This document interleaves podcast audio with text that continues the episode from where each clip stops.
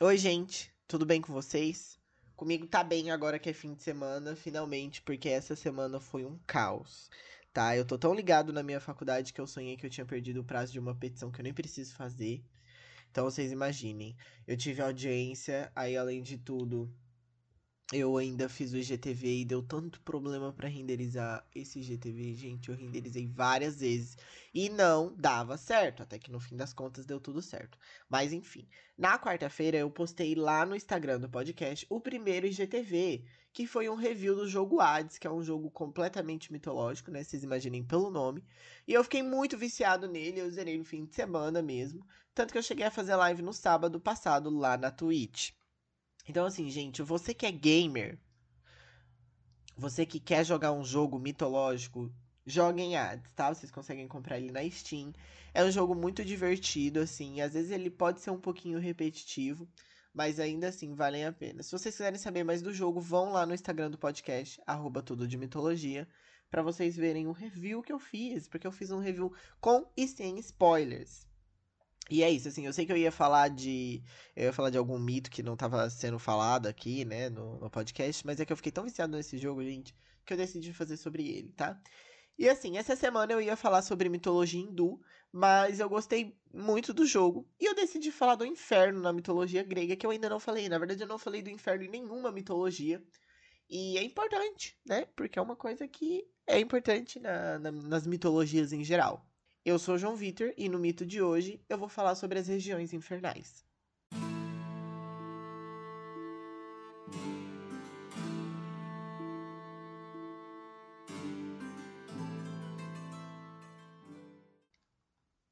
Inicialmente, a gente precisa entender que a palavra Hades, ela tem dois significados. Hades pode se referir ao deus da morte, Hades, irmão de Zeus, Poseidon, Deméter, enfim. Eles às vezes, ele às vezes detém o título de Rei dos Mortos ou Rei da Morte e existe um conflito entre ele e o Thanos. O Thanos, ai meu Deus, e o Thanatos, eu sempre confundo esse nome. Para quem não sabe, o Thanatos é às vezes chamado de Deus da Morte, mas não é correto usar esse termo para ele.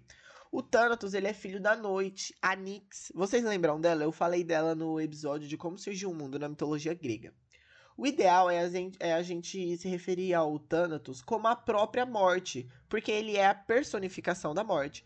Então o Thanatos vai até os mortais quando eles morrem e leva até o submundo, onde tem o Caronte e tal, mas nós já vamos chegar lá. Gente, eu tô gravando esse episódio às 4 horas da tarde, então é provável que vocês ouçam algum, alguns carros no fundo, porque eu ainda não aprendi a tirar esses barulhos de fundo, mas enfim. Então Hades se refere ao deus, mas Hades também pode se referir ao próprio inferno. O inferno grego é diferente do inferno que a gente conhece. Digamos assim, né? E quando eu digo inferno que a gente conhece, eu, quer, eu tô dizendo um lugar onde tem gente sofrendo e fogo e mais fogo. O inferno grego ele pode ser chamado de submundo ou Hades. Uh, mas vamos lá. Feito essas definições, vamos às regiões infernais. É, esse mito das regiões infernais, ele é contado do ponto de vista de um herói grego chamado Enéas. E vocês não sabem quem é Enéas ainda, porque o Enéas aparece principalmente na Guerra de Troia. Então vocês devem estar se perguntando, João, por que você está trazendo um herói que a gente não conhece? Porque esse mito é o único mito que eu conheço que explora as regiões infernais de uma só vez. A gente tem algumas regiões infernais em outros mitos, mas são muito separados. Então eu decidi trazer esse mito aqui e eu não quero que vocês foquem no Enéas em si, mas sim nas coisas que a gente vai descobrir através do Enéas. Vão ter, algum, vão ter vários outros nomes aqui que vocês não vão conhecer, inclusive eu até cortei alguns, porque realmente o que interessa pra gente hoje é o Enéas. É o Enéas, ai meu Deus. É o submundo. Então a entrada do submundo, ela era um lugar estranho, tá? O Enéas foi para lá. E ela tinha um solo repleto de fendas que saíam lavas e aí tinha um lago meio estranho por ali, uma floresta e também uma gruta. Bem, o Enéas, ele tinha lutado na Guerra de Troia, ele como eu falei para vocês, ele aparece na Guerra de Troia e em Ilíada, ele ofereceu um sacrifício para os deuses catônicos, e catônico significa submundo. E vocês já conhecem alguns deuses do submundo, como é, Proserpina, que é a Perséfone, né? Que eu falei do rapto de Perséfone. A Hecate, as próprias fúrias, inclusive eu falei um pouquinho sobre as fúrias no IGTV do jogo Hades, enfim. Bem, quando ele fez isso, a Sibila, que era uma oráculo, disse que ele precisava de coragem, porque se ele não tivesse isso, ele não ia conseguir passar dali. E com isso, um enorme rugido foi ouvido e eles desceram pela gruta. Antes que eles pudessem chegar na fronteira do submundo, eles passaram por criaturas de formas horríveis. E essas criaturas eram os pesares, os zelos por vingança, as pálidas enfermidades, as melancólicas velhices, os medos e a fome que levavam à criminalidade, o famoso furto famélico, gente. O trabalho forçado, a pobreza e a morte. Só a turminha do barulho. Ele encontrou também as fúrias, que elas às vezes também são chamadas de Iríneas, que são personificação da vingança. E elas são três. Alecto, que tem o objetivo de castigar os mortais com a ira, cólera e, e soberba. No caso, ela castiga mortais que têm ira, cólera e, so, soberba, gente. É, a Megera, que é a personificação do rancor, da inveja, da cobiça e do ciúme, e ela castiga coisas relacionadas ao matrimônio, tipo infidelidade. E a Tsifone, que é a vingadora, que pune quem comete assassinatos. As Iríneas não obedecem a Zeus, tá? É importante a gente ressaltar isso. Eles também passaram pela Discórdia, que tem cabelos cheios de víboras. A Discórdia é a deusa responsável pela briga que leva à Guerra de Troia, e ela é a deusa da discórdia mesmo, não, não tem BO. Só que assim, gente, vocês precisam. O que vocês precisam entender é que, por mais que a discórdia tenha esse cabelo cheio de víboras, isso não significa que ela é uma gorgona. Eu descobri que eu falo muito nome mitológico errado, tá, gente? Não é Gorgona, é Górgona. Mas como eu li mitologia há muito tempo atrás, e eu sempre falei Gorgona, eu vou continuar falando Gorgona. Mas enfim, a discórdia não é uma gorgona. Ela simplesmente tem víboras no cabelo. É, tava na moda. Bem, eles passaram pelo monstro Briareu, um gigante de 100 braços, que vocês também conhecem. Ele é, ele é de uma raça chamada Hecatonquirus. Eles apareceram no começo do mundo, durante a titanomaquia. Eu já falei um pouquinho deles no episódio da criação do mundo, da mitologia grega. Eles passaram por Hidras, que são aquelas criaturas que têm várias cabeças, elas parecem um dinossauro, aquele dinossauro do pescoção. Então, parece o dinossauro do pescoção, e se você corta a cabeça de uma hidra, a cabeça nasce novamente. Então, para você matar uma hidra, você precisa botar fogo nela. Eles encontraram quimeras, que são criaturas é, metade leão, metade bode e com rabo de cobra. Isso. Enfim, só o pessoal bonito. E eles, gente, eles vão descendo até chegar a um rio chamado de Cocito, onde encontramos o famoso Caronte. O Caronte é um símbolo do submundo, né? É bem provável que você já tenha ouvido falar dele. Ele é um homem, mas muitas das vezes ele é representado como uma caveira só a caveira, né, no caso, todo encapuzado e tal, o que é bem mais legal. Mas na mitologia, e pelo menos nessa versão do mito, ele é um homem velho, muito velho e magro, e ele é responsável por levar as almas até o submundo propriamente dito, porque até ali é uma fronteira. O rio Cocito é o rito da é o rio da, meu Deus, gente. O rio Cocito é o rio das lamentações. Mas assim, gente, ali ficava Muita pessoa, muita gente. E o Caronte escolhia muito bem quem ia no barco e quem não ia. E ele fazia isso com base nos ritos fúnebres ou funebres. Tanto faz, eu já desisti de falar certo há muito tempo. Vocês já devem ter visto em alguns filmes gregos, que, que tem uma mitologia, né? Que quando a pessoa morre, eles queimam o corpo, que tá limpo e tal, e eles colocam duas moedas no olho. Esses são os ritos fúnebres, e a moeda é para pagar o Caronte. O mito romano não fala dessas moedas que são chamadas de dracmas, tá? Que são usadas para pagar o, o caronte. Então, talvez para atravessar o submundo romano, que é exatamente igual ao grego, não é necessário dos dracmas e sim somente os ritos fúnebres. Bem, e se você não tem dinheiro? E aí, gente? Morreu lá no meio de uma guerra, não tem dinheiro. Ele chama, esse rio chama Rio das Lamentações por um motivo. Quem não tem dinheiro ou não recebe os ritos fica vagando nas margens desse rio por 100 anos, até que eles finalmente são levados pelo Caronte. Imagina o tédio. Imagina se você for uma pessoa horrível, você fica 100 anos no tédio e depois você vai sofrer. É tipo assim, sabe? Então, o Enéas ele fica chocado, a Sibila explica para ele o motivo do Caronte ser seletivo, e antes deles se aproximarem ali do Caronte, para eles poderem atravessar, o Enéas vê um conhecido que morreu caindo de um barco. Eles conversam e meio que o Enéas quer levar ele, mas a Sibila diz que não, né? Porque isso iria contra as leis de Hades. Hades, quando eu falo Hades aqui, no caso, estou me referindo ao deus, né? Hades, em romano, gente, é Plutão, tá? Então, quando vocês veem a palavra Plutão, pode ser Hades. Mas no caso, quando a gente está se referindo ao inferno, a gente não pode chamar o inferno de Plutão. A gente só pode chamar o inferno de, de Hades mesmo. Vocês entenderam? Bem, a Sibila disse que o corpo dele ia ser levado até uma praia. O corpo desse menino que morreu ali, que, ele, que o Enéas queria levar, ia ser levado até uma praia. E lá, nessa praia, o povo que morava nessa ilha ia fazer os enterros dignos etc.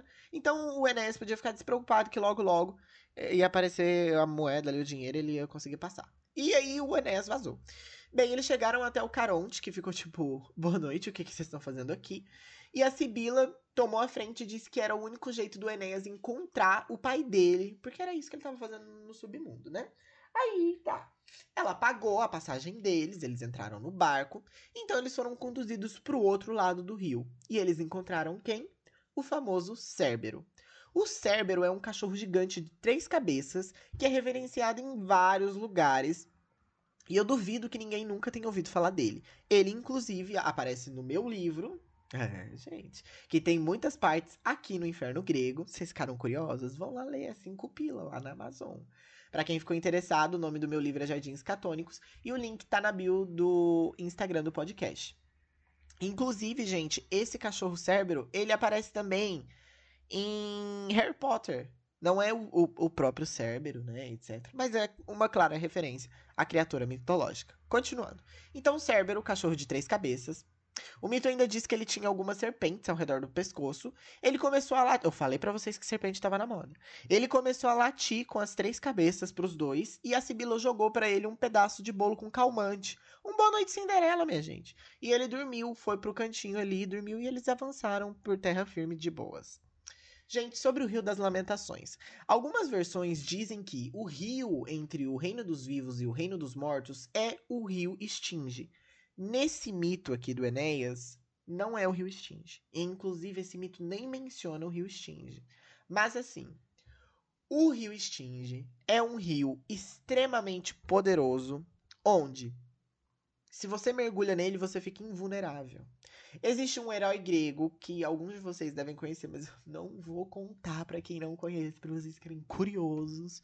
Na Guerra de Troia a gente vai falar desse herói, mas existe um herói grego que ele foi mergulhado lá dentro do rio Estinge, por isso ele era invulnerável, com exceção de um lugar. Vocês sabem de que eu tô falando?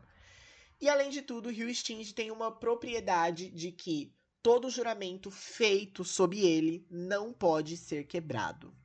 Então, os deuses, quando eles querem jurar alguma coisa, fazerem algum babado, eles vão lá no rio Estinge. Inclusive, acho que Percy Jackson retrata muito bem isso, tá bom?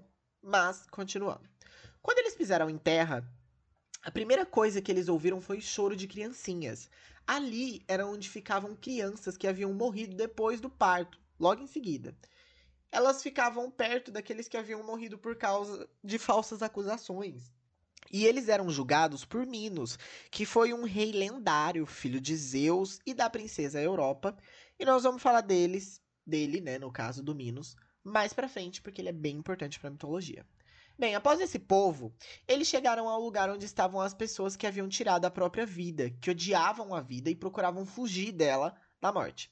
Essas pessoas estavam fadadas a uma eternidade de pobreza, trabalho e outras aflições. Gente, eu quero que vocês imaginem o submundo como um grande campo. Vocês já assistiram O Senhor dos Anéis? Quem já assistiu O Senhor dos Anéis aqui sabe Mordor? Imaginem o submundo como Mordor um grande campo é, cinzento, escuro, com várias feridas de lava, onde é dividido em tipo setores. Entendeu? Ah, aqui é o setor da, das criancinhas, setor da, das pessoas que se mataram, e por aí vai. Bem, depois era a região da tristeza, que era separada em corredores isolados, e um dos caminhos levavam até o bosque de Murta, onde ficavam as pessoas que tinham sido vítimas de amor insatisfeito e não haviam esquecido esse amor mesmo depois da morte. Sim, gente, tem um pasto pra gado no submundo. Inclusive, o Enéas encontra uma paquera ali dele e ele fica se sentindo bem mal. Depois eles chegaram aos campos que ficam os heróis caídos em batalha. Ali o Enéas encontrou muitos heróis gregos e troianos, e o Enéas bateu um papo ali, queria ficar ali por mais tempo, mas a Sibila lembrou ele que eles estão no inferno, e aí eles vazaram. Gente, assim, é realmente aqui, ó, mais uma vez, essa parte que o Enéas chega nesse campo, tem vários diálogos dele com esses heróis, mas mais uma vez, eu não vou trazer isso aqui, porque não nos interessa neste momento. O que nos interessa neste momento são as regiões infernais.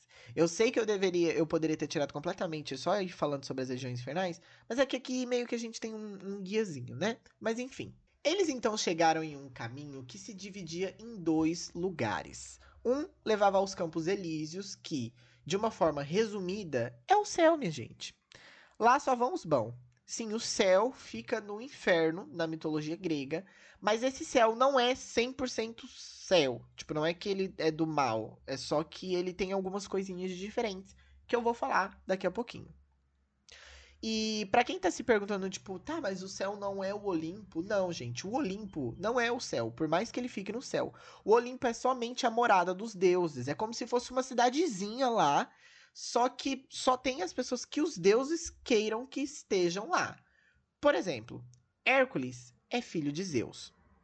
E o Hércules ele passa por várias várias tretas durante a vida dele, assim, por causa da era, porque o Zeus trai ela. Obviamente, eu vou falar de, de Hércules aqui no podcast. Mas o negócio é que o Hércules é um desses heróis que é chamado para ir pro Olimpo. Assim como a própria Psique é uma dessas, herói, é, dessas heróis, né? No caso, ela não é uma herói porque... Na verdade, ela é uma herói sim, porque ela foi pro submundo, fez o caralho a quatro. A Psique é uma herói que foi heroína que foi chamada para ir pro Olimpo também. Então, essas são as pessoas que moram no Olimpo. São, tipo, pessoas a mais, assim, é um, é um plus, é um VIP. Mas tá. Já do outro lado, o outro caminho, né, porque era dividido em dois, era onde ficavam os campos asfodelos. Para onde iam as almas que, depois de julgadas, não eram consideradas boas nem más. Era, é um lugar onde fica o povo que é meia boca, assim, nada, nada demais. No meio desses dois caminhos, no fundo, existia um portal de bronze que nem os homens e nem os deuses conseguiam passar. Gente, sempre que eu me refiro a homens, eu tô falando de todo mundo, tá? Não é homens especificamente. Uh, então, nem os homens nem os deuses conseguiam passar. E atrás desse tinha uma torre bem alta e que tinha muita gente gritando e chorando lá dentro. E em cima dessa torre tava a Fúria Tisifone, a vingativa, né? O Enéas então perguntou para Sibila o que, que era aquilo, quem que estava ali. E ela disse que para ali iam as almas que tinham cometido crimes, mas que tentavam esconder eles. O portal de bronze, para quem ficou curioso, é o caminho para o Tártaro. O Tártaro é um dos lugares mais fundos do submundo. E quem tá lá, minha gente? Os titãs, que eles foram para lá. Eles não foram, né? Na verdade, eles ficaram presos lá, eles foram aprisionados pelos deuses depois da titanomaquia. Sim, gente, eu tô falando da titonomaquia há tanto tempo que eu já devo ter contado o mito da titonomaquia inteiro, sem fazer um episódio específico sobre a titonomaquia. Mas tá. Bem, existe em algum ponto desse lugar, assim, várias mesas com várias pessoas sentadas, meio separadas, assim. E em cima dessas mesas tem um banquete enorme, mas sempre que essas pessoas tentam comer, uma fúria rouba a comida. Basicamente, aquelas pessoas ficam sofrendo fusquinha pela eternidade, gente, porque elas ficam com uma fome elas vão tentar comer e a comida some. Vocês já conseguem pensar em um meio de tortura pior? Ali ficavam as pessoas que haviam odiado os próprios irmãos, ferido os pais ou traído a confiança de amigos, ou também as pessoas que tinham ganhado muito dinheiro, mas guardavam tudo para si, não compartilhavam com ninguém. O mito conta que esse grupo de pessoas nessas mesas é muito numeroso. Até porque ali também ficavam as pessoas que tinham traído, tipo, traído no casamento, né? lutado por causas ruins ou que foram infiéis com os seus empregadores. Sim, gente, o, o submundo é muito específico. A Sibila e o Enéas, então, elas vão para os Campos Elíseos. E lá é tudo, minha gente. Por mais que tenha sol, o lugar tem suas próprias estrelas. E ali ficava Orfeu, que é um filho de Apolo. E nós vamos falar dele futuramente. E ele ficava tocando a lira, né? E a lira, como vocês sabem, é a invenção do Apolo. Eles então passaram por um bosque de louros que ficava no começo do, do grande rio Pó. Ali ficavam as pessoas que haviam morrido de ferimentos enquanto defendiam sua cidade, santos sacerdotes e os, uh, e os poetas que eram adorados por Apolo. Os, Ené... os Enéas, meu Deus. O Enéas encontrou o pai dele ali, gente, o Anquises. Eles ficaram tipo, ai, aí, quanto tempo? O pai dele disse que ficou receoso por conta de toda a treta que ele passou. E quando o Enéas tentou abraçar ele, não rolou, porque ali era só a alma dele. Então ele abraçou meio que uma imagem no pensamento. Sim, gente, uma coisa bem séria. Mas o Enéas então viu um vale amplo é, na frente dele. Tipo, ele olhou pra frente, tinha um vale assim, tal. Cheio de árvores que ficavam voando com vento, uma coisa bem vibes. E no meio desse vale tinha um rio que chamava Lete. E assim, nas margens desse rio tinha uma galera. Aí o Enéas perguntou, e o pai dele respondeu que ali ficavam as almas que mais tarde receberiam um corpo. Elas ficavam ali a, até receber né, essa nova vida, bebendo o esquecimento da vida anterior. E eu vou parafrasear o final desse mito, porque é uma coisa bem fios. Enéas quis saber quem eram aquelas pessoas. Anquises respondeu: São almas que mais tarde receberão corpo. Por ora vivem às margens do Lete, bebendo o esquecimento de sua vida anterior. Ó oh, meu pai, disse Enéas, é possível que alguém ame tanto a vida na terra que queira deixar estas margens serenas do mundo superior? Anquises, então, explicou o plano de criação. O Criador, originalmente, elaborou a substância da qual constituiu a alma. Essa substância era composta de quatro elementos: ar, fogo, terra e água, os quais, ao serem misturados, tornaram-se a forma da melhor parte, que era o fogo, transformando-se em chama. Essa substância foi espalhada como semente em meio aos corpos celestes, o Sol, a Lua e as estrelas. A partir dessa semente, os deuses inferiores criaram o homem e todos os outros animais, misturando-a em diferentes proporções com terra, de tal modo que sua pureza foi reduzida. Assim é que na composição de indivíduos menos puros predomina a presença de terra. E notamos que homens e mulheres já não têm a mesma pureza da infância quando seu corpo está inteiramente desenvolvido, pois quanto maior o tempo da união do corpo com a alma, maior é a contaminação de impurezas sobre o conteúdo espiritual. Essa impureza precisa ser depurada depois da morte, o que se consegue ventilando as almas nas correntes de vento, ou as lavando em água, ou ainda queimando-as no fogo. São poucos os que podem ser imediatamente admitidos aos campos elíseos e para aí permanecer para sempre. E Anquises disse que ele fazia parte desse grupo seleto. Quanto aos demais, depois, de suas impurezas, depois que suas impurezas são lavadas de si, são enviados para uma nova vida, em um novo corpo. Embora as recordações das vidas anteriores lhes sejam subtraídas inteiramente pela água das águas do leite. Há, todavia, aqueles que estão de tal modo corrompidos que não se lhes pode confiar um corpo humano nesse estágio, e por isso são transformados em leões, tigres, gatos, cães, macacos, etc. É esse processo que na antiguidade recebia o nome de metapsicose ou transmigração da alma, doutrina que ainda é aceita entre os habitantes da Índia e que por isso os indianos têm tantos escrúpulos em destruir qualquer vida, mesmo que se trate do animal mais insignificante. Pensam que, ao fazê-lo, podem estar matando um parente seu que tomou uma forma distinta. Tendo Anquises concluído essa explanação, mostrou-lhe indivíduos de sua raça que ainda nasceriam na Terra em tempo futuro e narrou-lhe os seus feitos após o nascimento. Em seguida, voltou ao presente e disse a seu filho que obras ainda precisavam ser concluídas antes que pudesse estabelecer-se com seus amigos na Itália. Haviam guerras a serem travadas, uma noiva a ser conquistada, e desses feitos resultaria a fundação de um novo Estado troiano, do qual nasceria o poderoso Império Romano que seria, no tempo devido, soberano do mundo. Então Enéas e Sibila despediram-se de Anquises e retornaram por um atalho que o poeta não descreve ao mundo superior.